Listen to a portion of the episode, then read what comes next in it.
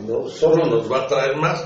El problema real es de que como la estrategia que trata de proteger contra el calentamiento global es demasiado parcial, casi que todo es un enfoque político muy fuerte. Hay países que sí lo manejan real, pero en nuestro país no ocurre eso. Y el, el efecto del calentamiento está, ya está permanente. Sí, y si no se detiene va a ocasionar consecuencias gravísimas. Yo trabajé en, Ciudad del Carmen en un jardín botánico em, y yo les insistía que en esa isla, que es una isla hecha a través de acumulación de sedimentos del, de los dos, bueno, básicamente de los ríos que llegan ahí, ¿no? En la laguna de términos, eh, yo les decía que, para ser claro acerca del calentamiento a mis estudiantes, que esa agua, el agua que estaba llegando y lo que iba a pasar con los polos, que de hecho ya está ocurriendo, yo creo que esas escenas están sacando realmente dramáticas de estos osos polares que se encuentran en acúmulos pequeñitos de hielo porque ya no tienen áreas donde caminar. Sí tienen, ¿no? Pero está pasando mucho que se están perdiendo por el calentamiento. Y yo les decía, esa agua va a aumentar el nivel de los mares. Y la primera que se va a ir de aquí es la isla del Carmen, por ese grave problema de calentamiento. El calentamiento tiene consecuencias terribles en cuanto a huracanes, en cuanto a los cambios severos en los regímenes de lluvias, sobre todo eh, grandes acumulaciones de lluvias en espacios con inundaciones, hay cantidades de evidencias que lamentablemente quien debe de tener la autoridad para detenerlo no lo está haciendo. Y este proceso, pues yo no sé en, qué, en qué vamos a parar. ¿Por qué se genera este tipo de...? Es básicamente porque hay una alteración marcada en, en la atmósfera que hace que las radiaciones que antes detenía una capa muy grande que teníamos de ozono, se ha ido diluyendo, se ha ido dañando, y entonces el efecto de los rayos ultravioleta están entrando, eso se llama efecto de invernadero, y lo que pasa es que esto que es un tremendo invernadero está deteniendo, está dejando pasar demasiados rayos que chocan, ya no se pueden regresar, y esos son los responsables del calentamiento. Por otro lado, aquí hay atrás infinidad de problemas de contaminación, por supuesto, ¿no? La cantidad de vehículos, el pobre control que tenemos de nuestros contaminantes. Yo, yo todavía le doy al drama más serio. El calentamiento es grave, pero nuestros ríos están muriendo porque están cayendo cantidades de contaminantes.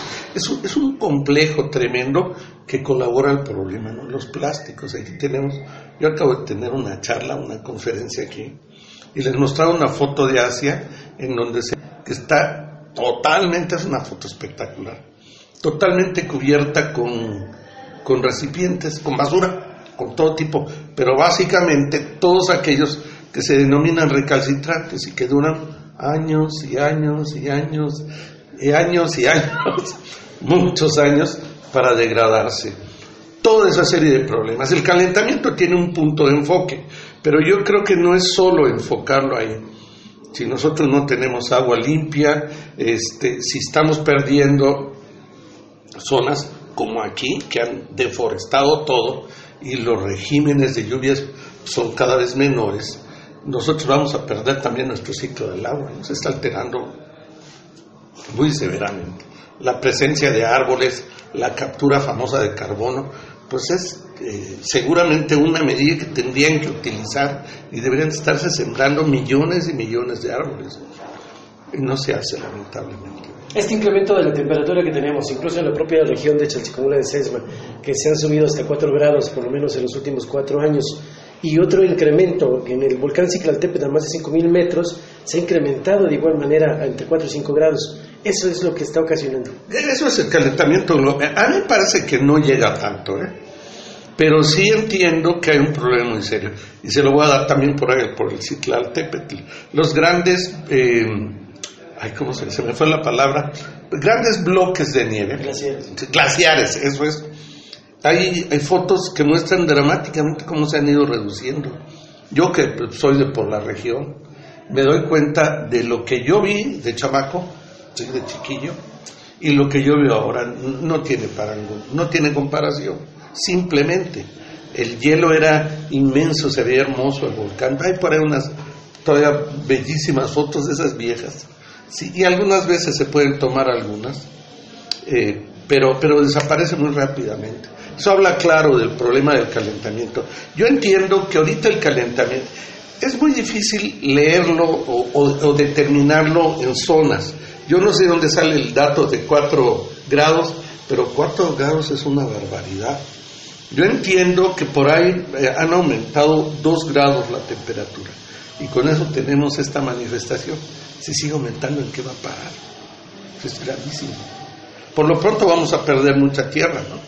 Porque los polos se van a, desbaratar y toda esa agua pues, tiene que caer en el mar, ¿no?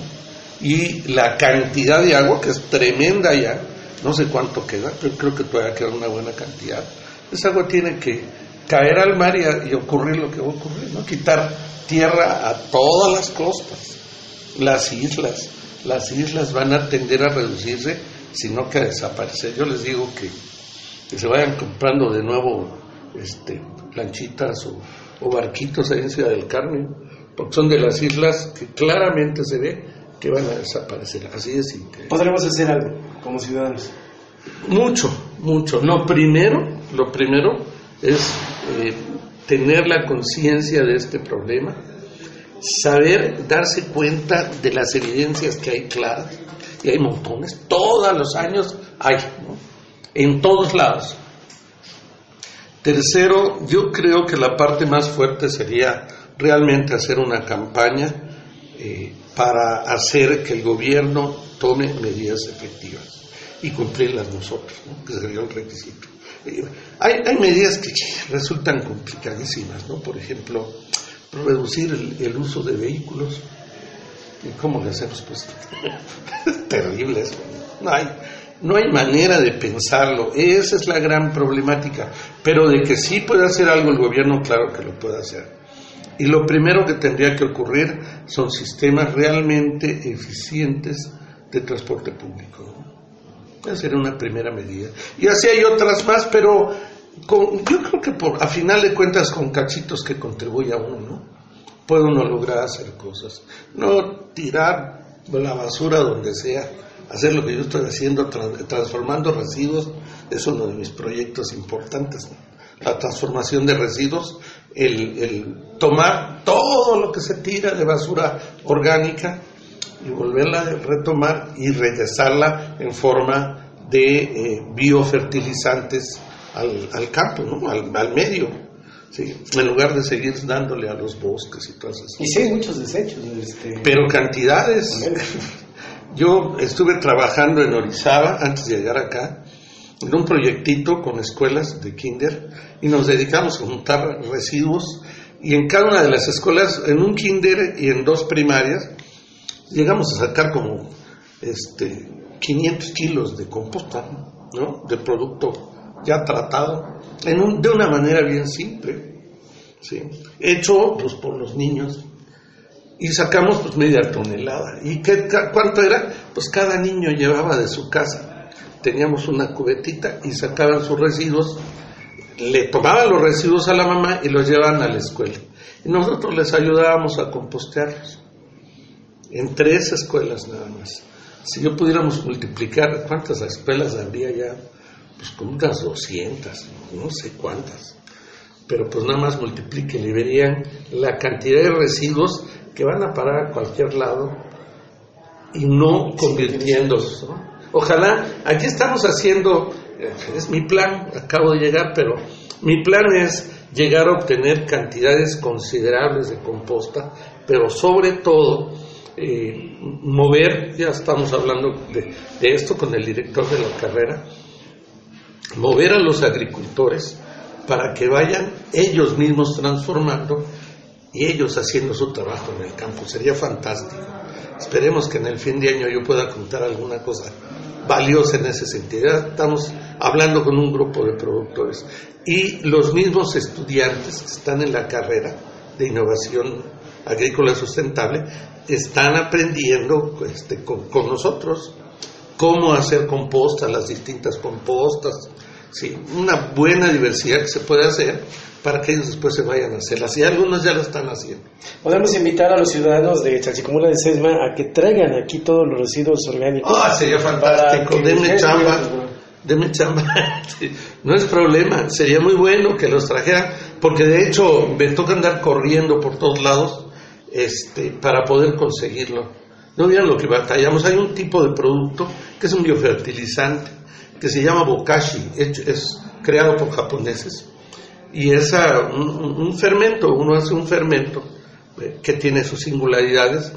No vieron lo que padecimos consiguiendo las cantidades, no queríamos hacer una gran cantidad, es para un ensayito de maíz que tienen unos estudiantes y lo que batallamos para conseguir lo que requeríamos. Estuvimos trabajando como 15 días para juntar nuestros materiales. Así es que si pueden promover eso, díganles que busquen al doctor Cárdenas y, yo estoy dispuesto a recibirles todo, aunque llene la escuela y queden hartos. Muchas gracias. Bienvenidos. Claro, Gracias. Con mucho gusto.